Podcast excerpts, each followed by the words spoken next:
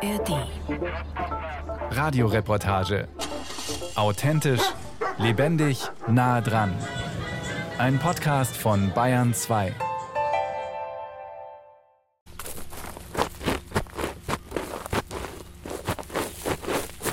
Anfang Juli in Röckingen im Landkreis Ansbach. Landwirt Friedrich Weberndorfer versucht mit dem Schuh ein paar Zentimeter Boden auf seinem Maisacker wegzukratzen.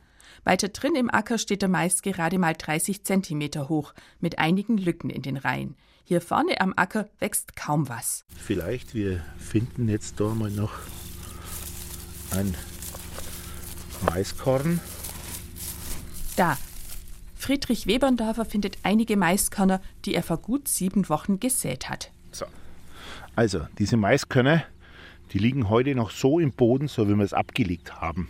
Wie vom Sack raus. Auch wenn es im Winter und bis zum April viel geregnet hat, seit Mai fehlt das Wasser. Dann ist auf einen Schlag der Schalter umgelegt von zu nass auf zu trocken. Früher war es quasi normal, dass in den Monaten Mai bis Juli mehr als 200 Liter Regen pro Quadratmeter gefallen sind. Heuer hat es von Mai bis Mitte Juli weniger als 100 Liter geregnet. In den Sommermonaten Mai, Juni, Juli, das ist unser Hauptproblem. Da lässt der Regen sehr stark aus. Friedrich Weberndorfer ist vor 30 Jahren in den elterlichen Betrieb eingestiegen. Heute betreibt er Ackerbau, Bullenmast und ein landwirtschaftliches Lohnunternehmen. Das heißt, er erledigt Feldarbeiten im Auftrag für andere Landwirte. Der Mais ist als Grundfutter für die Bullen eingeplant. Zu meiner Ausbildungszeit wurde das überhaupt noch nicht auf dem Schirm, diese Trockenheit. Wir haben da 700, 750 mm Niederschlag im Jahr gehabt und auch diese große extreme Hitze, was man gehabt haben. 2003 hat es angefangen mit der großen Hitze mit wochenlang über 30 Grad. Das hat es früher nicht gegeben. Da müssen wir uns darauf einstellen, auf das Ganze. Wie können Friedrich Weberndorfer und seine Kollegen ihre Erträge im Klimawandel sichern? Das ist die große Frage. Die Landwirtschaft als großes Ganzes verstärkt den Klimawandel. Sie hat die Möglichkeit, ihn abzumildern und sie ist zugleich selbst stark betroffen. Klima im Wandel. Wie muss die Landwirtschaft reagieren? Das war im Februar auch das Thema eines eintägigen Kongresses in Triesdorf, veranstaltet vom Bayerischen Landwirtschaftsministerium.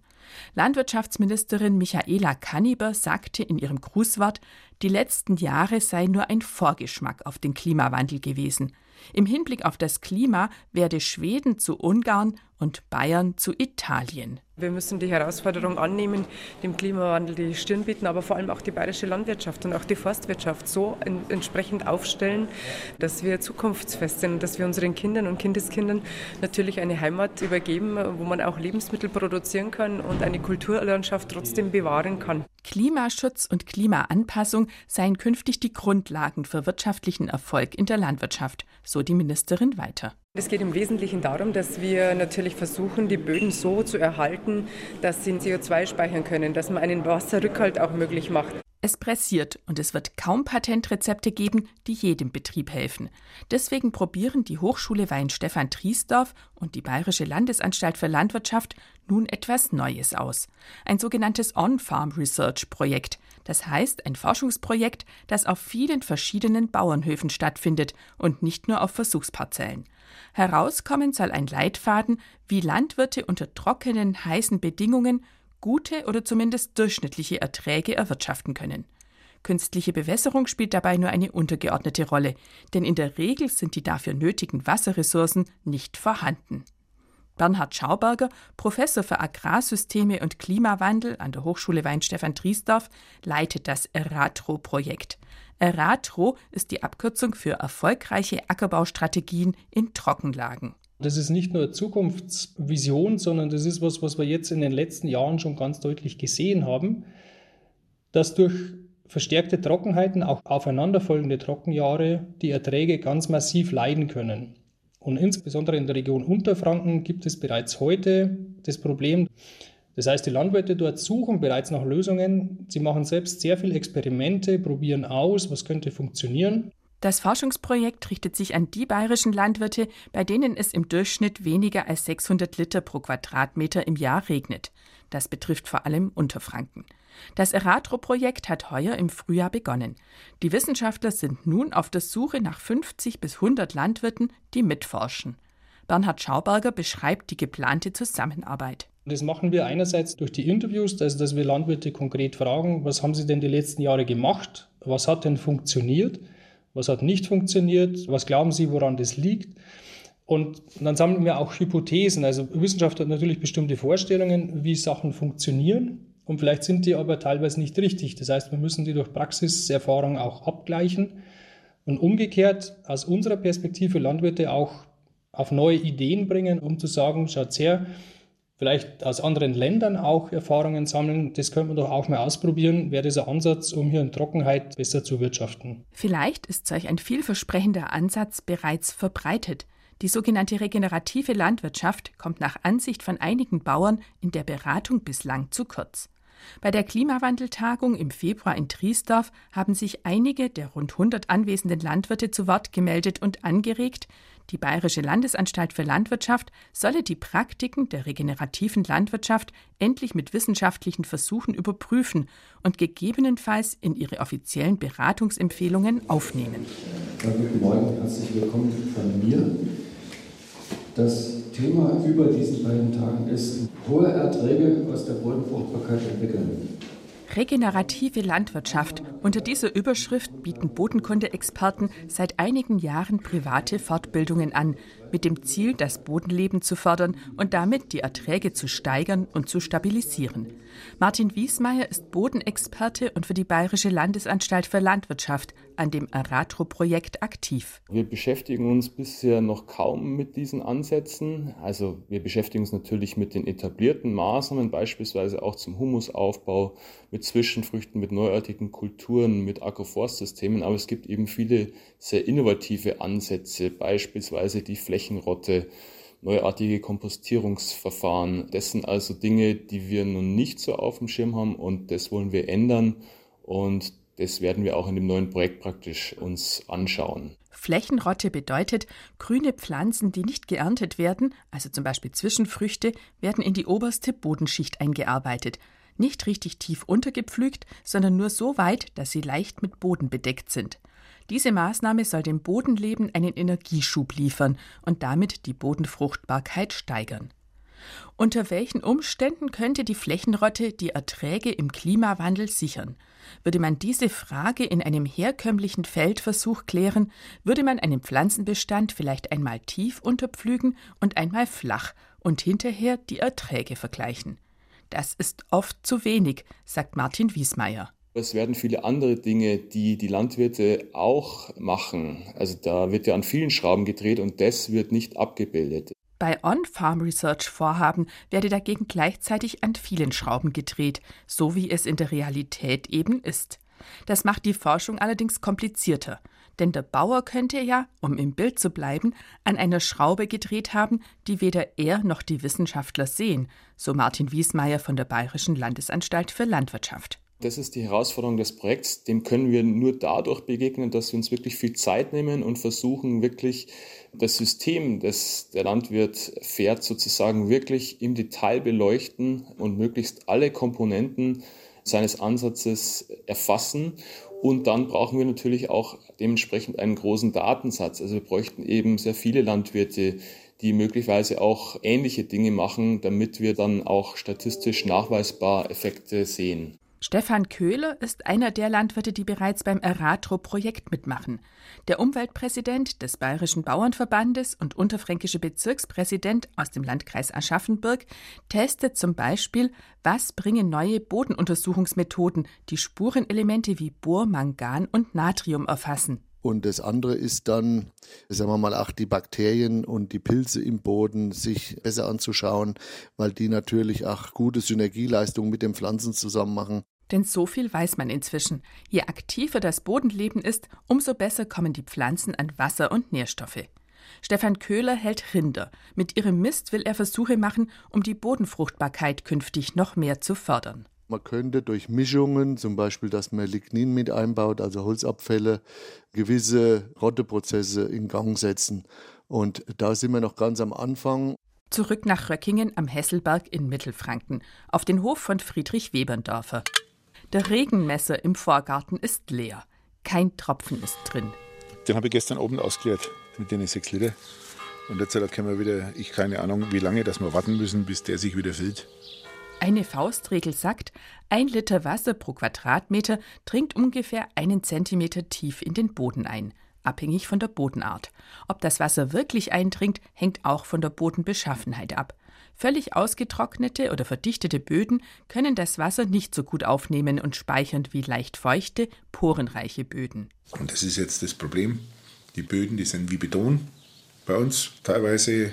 Wieder eine Herausforderung für die Landwirte im Klimawandel. Das ist der erste Gang in der Früh, wenn man rauskommt. Wenn Niederschlag gefallen ist die Nacht über, dann hat sich das die letzten Jahre mit dem Klimawandel eigentlich schon immer, wie viel hat es denn geregnet? Also es ist ja nicht erst seit heute und gestern, dass wir auf Regen warten. Wir warten ja die letzten Jahre schon immer. Der Regenmesser hat seit April keinen ordentlichen Regen mehr erfasst. Man ist natürlich auch gut vernetzt, ja, durch Handy, WhatsApp, Internet. Und da weiß man sehr schnell, in welchen Regionen wann es wie viel geregnet hat. Es regnet punktuell, aber nirgends große Mengen bei uns rum. Deswegen muss es darum gehen, die Niederschläge, die jetzt offensichtlich verstärkt im Winterhalbjahr auftreten, so im Boden zu speichern, dass sie möglichst lang in den Sommer hinein reichen. Der Klimawandel ist da, der ist nicht mehr aufzuhalten. Mit dem müssen wir umgehen. Vielleicht müssen wir auch umschwenken, dass wir andere Früchte anbauen, tiefwurzelnde, mehr Luzerne, mehr Kleegras, die man dann in der Tiere verwerten kann. Aber natürlich im Getreidebau ist es auch schwierig. In Schwarzenau in Unterfranken, am neuen Bayerischen Forschungszentrum für Landwirtschaft in Trockenlagen, testen Wissenschaftler Future Crops, also die Kulturen der Zukunft. Zum Beispiel Sesam, Schwarzkümmel, Augenbohnen und Erdnüsse. Mit Körnerhirse haben sie bereits Versuche gemacht. Weil sie ein dichteres Wurzelsystem hat als Mais und eine Wachsschicht auf den Blättern, die die Verdunstung senkt, kommt Hirse mit heißen, trockenen Sommern besser zurecht als Mais. Hirse ist eine Möglichkeit, aber Hösse ist nur auch nur beschränkt verwendbar. Hösse ist momentan gut einsetzbar in der Schweinefütterung oder Hösse ist auch ganz gut einsetzbar als Energiepflanze in der Biogasanlage. Aber für den Wiederkäuer, sprich für die Milchkuh oder für den Bullen, ist die Hösse schlecht geeignet. Das heißt also, in dem Bereich kann ich die Hösse nicht verwerten. Damit seine Bullen über den Winter genug zu fressen haben, auf den Wiesen wächst seit dem ersten Schnitt so gut wie nichts mehr und der Mais kümmert, hat Friedrich Weberndorfer im Juni einige Getreidefelder wie Rocken und Tritikale vorzeitig abgeerntet, gehäckselt, um daraus GPS, also Ganzpflanzensilage zu machen. Das war so nicht geplant. Den Rocken wollte er eigentlich an den örtlichen Bäcker liefern. Das ist jetzt so.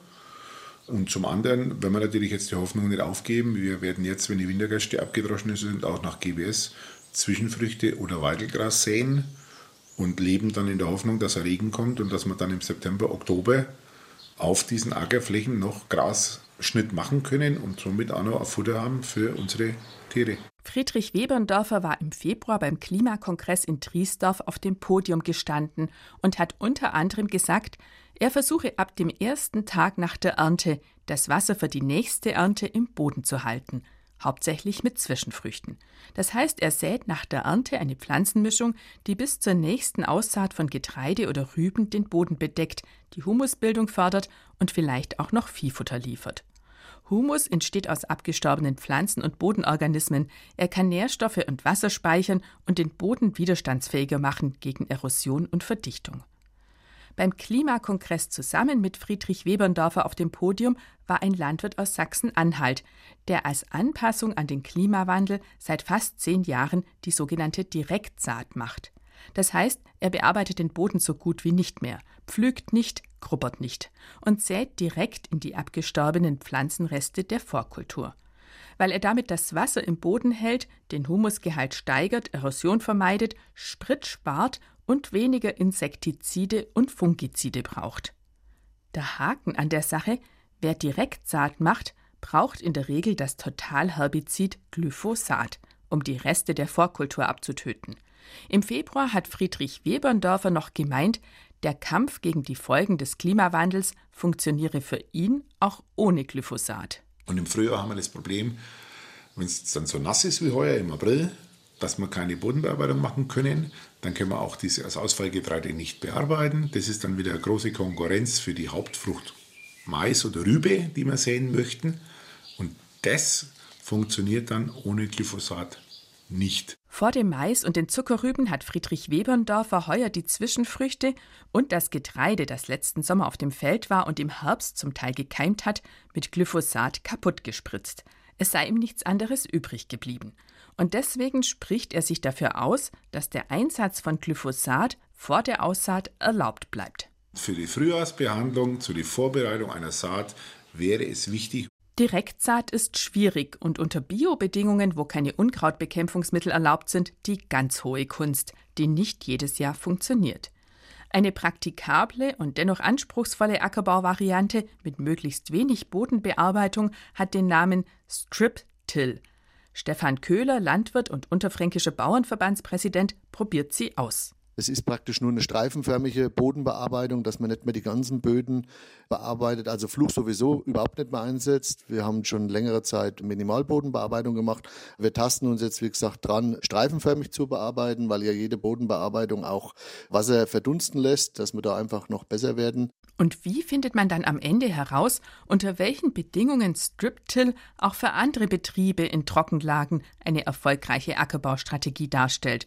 und zunächst, ob sie überhaupt für den eigenen Betrieb eine erfolgreiche Strategie ist. Stefan Köhler. Also das sieht man halt mit dem Auge, aber man kann es noch nicht greifen, was jetzt wirklich die Ursache ist. Die Mitarbeit beim Eratro-Projekt Erfolgreiche Ackerbaustrategien in Trockenlagen heißt auch für die Landwirte dicke Bretter bohren. Schon deswegen sollten sie für ihr Engagement ordentlich bezahlt werden, so Stefan Köhler. Die probieren auf ihrem Betrieb alles Mögliche aus, haben natürlich auch teilweise Rückschläge, die ja finanziell auch Geld kosten. Und da würde ich mir wünschen, dass man einfach sagt, okay, wenn der Landwirt sich da einbringt, der hat ja neben seiner Arbeit auf dem Hof dann auch zu tun, das zu kommunizieren und so, dass man das halt vernünftig entlohnen würde. Welche Möglichkeiten haben die Landwirte noch, sich gegen die Folgen des Klimawandels zu wappnen? Außer weniger Bodenbearbeitung, Zwischenfrüchteanbau, Bodenanalysen, andere Kulturen, Optimierung von Gülle und Mist. Ja gut, äh, man macht sich auch Gedanken. Also ich bin ja von verbandlicher Seite natürlich auch mit Wissenschaftlern unterwegs, die halt sagen, es gibt vielleicht noch andere Probleme. Teilweise können Bodenverdichtungen auch verantwortlich sein für die, sagen wir mal, stagnierenden Erträge. Dann können Landschaftselemente, natürlich so Mikro-Kleinklima wie Hecken, das sieht man ja, wenn man selber mit dem Fahrrad oder zu Fuß durch die Landschaft läuft oder fährt. Man merkt, ab und zu ist es mal kühler und manchmal ist es wärmer. Woran liegt es? Hecken fördern den Humusaufbau, schützen vor Wasser- und Winderosion und sie kühlen durch die Verdunstung. Viele Vorteile. Und trotzdem setzt sich das Heckenpflanzen nicht durch. Aus einem bestimmten Grund, meint Landwirt und BBV-Umweltpräsident Stefan Köhler. Da haben halt viele Landwirte auch Angst, dass man praktisch was pflanzt, was einem später dann per Order dem Mufti vom Naturschutz abgenommen wird. Das sind alles auch so Hemmschuhe, warum die Landwirte, sagen wir mal, da nicht so gleich Hurra schreien und mitmachen, sondern man muss das halt politisch umsetzen, dass es für jeden in einer Form passt. Kann man politisch auch daran arbeiten, dass diese Hecken dann nicht gleich zum Biotop erklärt werden. Hecken verringern auch die Verdunstung auf dem Acker, weil sie den Wind abbremsen. Das wird immer wichtiger, sagt Landwirt Friedrich Weberndorfer aus Röckingen am Hesselberg beim Gang über die Felder. Das sind zum Beispiel solche Feldgehölze, die in der Flurbereinigung 76 schon gepflanzt worden sind. Da haben wir ganz viel bei uns. Da dran ist der nächste. Oder auch die Hecken, die gepflanzt werden in gewissen Abschnitten durch die Flur, die natürlich diese Winderosion verhindern sollen, was auch funktioniert. Aber damals hat natürlich auch noch keiner gerechnet, dass wir das einmal so extrem kriegen, wie wir das jetzt haben. Ja? Wochenlang dieser Ostwind, wo die Felder austrocknet und dann das ist als alles wie Staub. Zurück auf dem Hof zeigt Friedrich Weberndorfer auf einen Teil seiner Landmaschinen. Auch sie sind angepasst an den Klimawandel. Wir haben uns die letzten Jahre tatsächlich für jede Situation in der Landtechnik, für die Bodenbearbeitung eingestellt, für jede Extremsituation und vor allem natürlich auch auf Trocken, dass wir flach arbeiten können, Flügelschar, Gruppe, Scheibenecke, weil die Situation und das Klima uns dazu zwingt, wir können mehr anders. Wir haben oft die Situation, dass wir im Sommer gar nicht pflügen können. Es geht gar nicht, so trocken ist. Und was werden die Bullen, die Weberndorfers seit vielen Jahren auf Stroh halten, in Zukunft fressen? Weniger Mais, so viel ist sicher. Vielleicht Gras aus der Untersaat. Weberndorfers Sohn Matthias, der Landwirt gelernt und kürzlich ein halbes Jahr in Neuseeland auf einem Milchviehbetrieb gearbeitet hat, wo es auch zu trocken und zu heiß war, hat gesehen, wie dort Untersaat gemacht wird. Mit Untersaat habe ich noch nicht gearbeitet, aber das wird kommen. Die Überlegungen sind da. Die machen das nämlich in Neuseeland. Wir werden das heuer mal probieren, dass man also in die bestehende Wintergerste dann oder auch Weizen vor allem Untersaaten reinsäen, sodass man jetzt dann dreschen könnte, Stroh abräumen und dann ist schon bereits gesät. Die Untersaat steht dann schon 10 cm hoch drin. Das werden wir probieren heuer. Untersaaten sind auch ein wichtiger Bestandteil der regenerativen Landwirtschaft. Zu dem Konzept gehört für viele Betriebe auch der Einsatz von Komposttee. Das ist ein Gebräu aus Wasser, Kompost, Gesteinsmehl, Melasse und anderen Zutaten und der Einsatz von effektiven Mikroorganismen. Hilfsmittel, die viele Agrarwissenschaftler ablehnen, weil sie sie esoterisch finden. Beim Klimakongress in Triesdorf haben ein paar Landwirte vor dem versammelten Publikum bedauert, dass ausgerechnet diese Präparate, die die Bauern weitgehend selbst herstellen könnten, als Scharlatanerie abgetan würden und ihre Wirkung nicht wissenschaftlich untersucht werde. Zum Beispiel Albert Viel, Landwirt aus Allershofen im Landkreis Neumarkt in der Oberpfalz. Milchsäurebakterien oder Bakterien, die bei uns auch im Körper sind, können ja Nährstoffe aufnehmen und können das umwandeln zu Nährstoffen für die Pflanze. Ob das ein Wirtschaftsdünger ist, ob das ein mineralischer Dünger ist, werden aufgenommen und werden an die Pflanze weitergegeben. Die stellvertretende Chefin der Landesanstalt für Landwirtschaft antwortete den Landwirten, sie hätte in den letzten Jahren vier verschiedene Forschungsaufträge zu diesen Fragen eingereicht.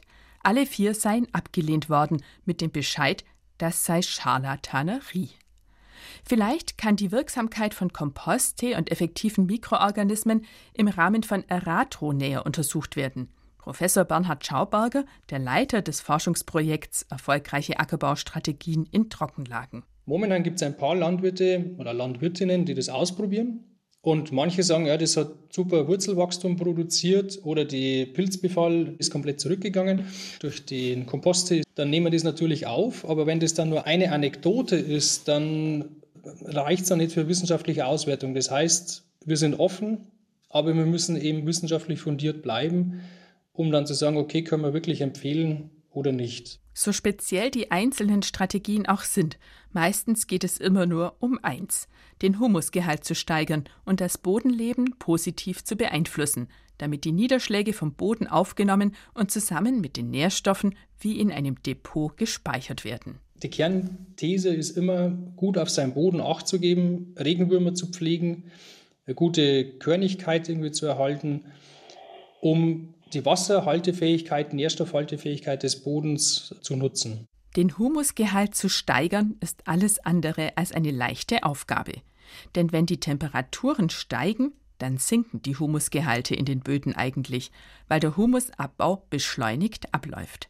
Dabei wäre der Aufbau von Humus gerade jetzt doppelt wichtig. Mit steigendem Humusgehalt der Böden wird der Ackerbau robuster im Klimawandel und gleichzeitig ist der Humusaufbau ein starker Hebel, um den Klimawandel zu bremsen. Denn wenn Humus aufgebaut wird, entzieht die Landwirtschaft der Atmosphäre Kohlendioxid und fixiert es im Boden. Das ist das, was jetzt schon sicher ist. Ansonsten kann man gespannt sein, welche Ackerbaustrategien die Bauern entwickeln, um die bayerische Landwirtschaft besser an den Klimawandel anzupassen. Landwirte, die gern beim On-Farm Research Projekt mitmachen möchten und mit weniger als 600 Liter Niederschlag Ackerbau betreiben, können sich bei Professor Bernhard Schauberger von der Hochschule Weinstefan Triesdorf melden.